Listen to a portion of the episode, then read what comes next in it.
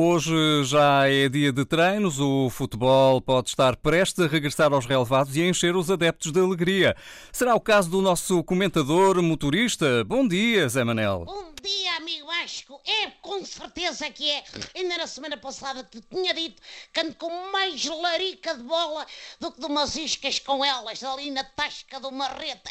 Ou transportar uma família de turistas do aeroporto até à Baixa. Bom, agora com o desconfinamento futebolístico, não paro de babar.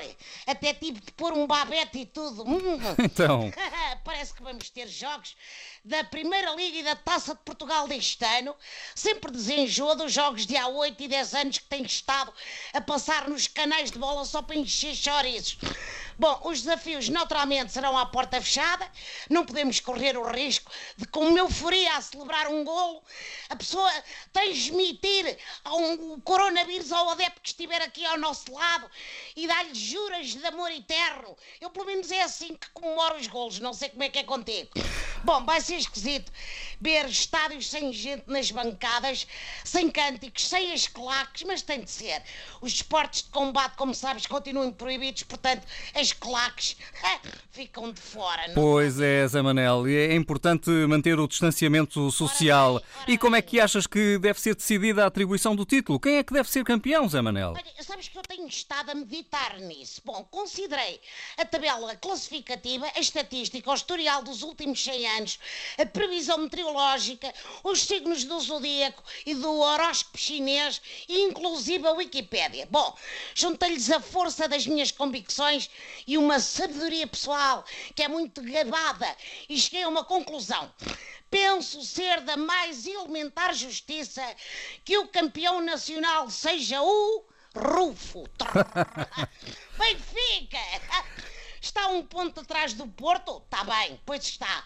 Mas o Vieira, entretanto, vai buscar mais 30 jogadores e dá a volta a isto, Catano. Tenho para mim que até foi isso que o presidente do Glorioso foi pedir a António Costa na reunião em São Bento, que ele incluísse uns reforços e jeitosos juntamente com o equipamento que vem da China.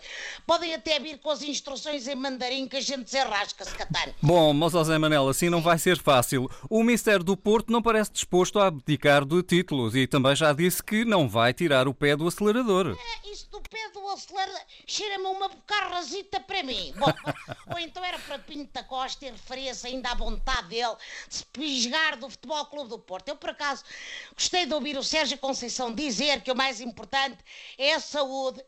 Deixa mais descansado para o jogo da taça. Aquele homem fechado em casa há dois meses, eu nem imagino a quantidade de perdigotos acumulados que ele tem para despejar, Catano. Bom, não sei se há máscaras que aguentem. E agora, deixa-me ir que eu tenho um montão de roupa para estender, sabe? Vá lá, vá lá, Zé Ainda Manel. pedi à minha esposa, assim num ímpeto mais sensual, se ela queria fazer como a namorada do Cristiano Ronaldo, não sei se visse essas fotos a circular na internet, e pôr a chamada cueca fio dental para tratar da roupa, viste isso? Apanhei um chapadão catano que ainda me dói os dedos e o meu, o meu bigode foi parar à nuca. A Georgina está uma verdadeira Kardashian da madeira, catano. Vê-se que o namorado ganha bem, não é? Porque só uma carteira bem abonada tinha guito para comprar uma lente grande angular capaz de apanhar aqueles glúteos todos. Bom, até para a semana. Cuidadinho, isto agora vai reabrir, mas com calminha.